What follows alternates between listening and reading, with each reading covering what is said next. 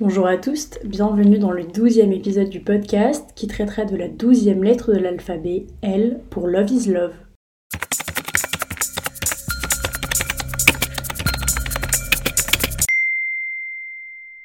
Aujourd'hui, on va parler de cette phrase qui est probablement la phrase la plus associée à la communauté LGBTQIA+ de l'histoire. Dans les prides, dans les campagnes promotionnelles, sur des produits de tout type est inscrit la phrase Love is Love. Pourtant, à l'origine, cette phrase, elle désignait pas du tout la communauté queer.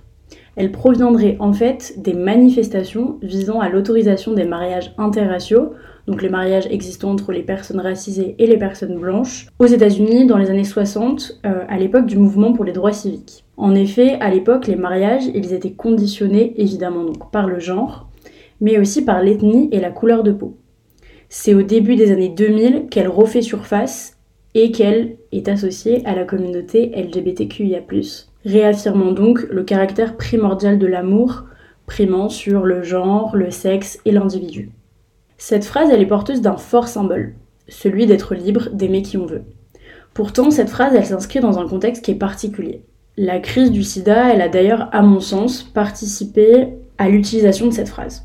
En fait, le problème de la communauté LGBTQIA+, c'est que, aux yeux de la société, on est stigmatisé. C'est-à-dire que on est perçu à travers le prisme de la sexualité. On est sexualisé à longueur de journée. C'est-à-dire que les personnes queer sont souvent associées euh, aux relations sexuelles et sont souvent associées à des pratiques euh, extrêmes, à des pratiques qui sortent de la décence, à des pratiques euh, qui ne sont pas safe. Et c'est pour cela qu'à mon sens, on a réaffirmé le caractère amoureux des relations queer avec la phrase Love is Love. En fait, dans les années 80, quand le sida était à son prime, il y a des milliers de soignants qui ont quitté les hôpitaux ne voulant pas s'occuper des personnes malades, considérant cette maladie comme sale et donc contagieuse. Et à ce moment-là de l'histoire, le sida il a même été appelé le cancer gay. Cette période, elle vient donc poser une étiquette qui persiste encore aujourd'hui. Donc les homosexuels couchent sauvagement, sans se protéger, et cette pratique elle est sale. Cette assimilation de l'homosexualité aux relations sexuelles uniquement, elle a contribué à l'utilisation en masse de la phrase Love is Love, voulant mettre en lumière la réalité de l'homosexualité qui est aussi romantique et amoureuse. Avec le temps, je pense qu'on a voulu euh, justifier nos relations en disant que l'amour était la plus belle chose existante et qu'il faudrait le normaliser pour tout individu et tout type de relation.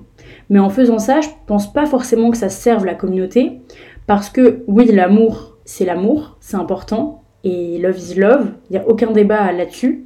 Mais on a aussi le droit de vouloir coucher avec des personnes de même sexe, de vouloir des relations uniquement basées sur des rapports physiques, et c'est pas parce qu'on est queer et parce qu'on est stigmatisé qu'on devrait euh, se l'interdire. L'amour, c'est pas la seule chose qui devrait donner envie à la société de nous donner des droits, de nous considérer et de nous respecter. Et c'est en ce sens que, à mon avis, il y a un énorme problème, même dans, les, dans la vision religieuse qu'on a de, de l'homosexualité et des personnes queer de manière générale.